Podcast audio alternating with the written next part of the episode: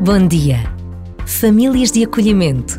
Uma expressão que identifica uma das características fundamentais das Jornadas Mundiais da Juventude. Porque faz parte da história das jornadas, os jovens serem acolhidos em famílias que para tal se disponibilizam. Diz quem já recebeu jovens e quem já foi acolhido que é uma grande experiência de partilha e de amizade, com a certeza de que Deus está conosco.